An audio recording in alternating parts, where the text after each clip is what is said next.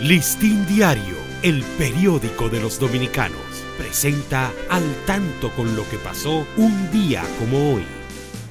31 de julio de 1843. Juan Pablo Duarte permanece refugiado en Pajarito, en la casa de Pedro Cote, aguardando las diligencias que hacían sus amigos para abandonar el país.